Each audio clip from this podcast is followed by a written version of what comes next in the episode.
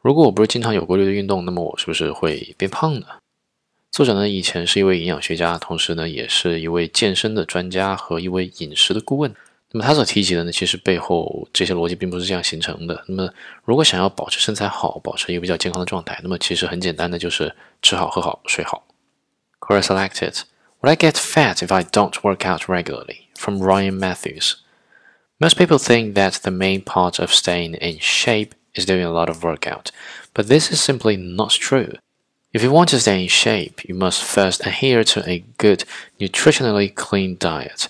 That is the real secret they don't tell you, so they can hawk their Ab Cruncher 500s and all of their weight loss pills. If people knew staying fit was as simple as getting enough sleep, eating clean, and staying hydrated, the weight loss industries would lose tons of money. So they try to blind you with their gadgets and pills and workouts.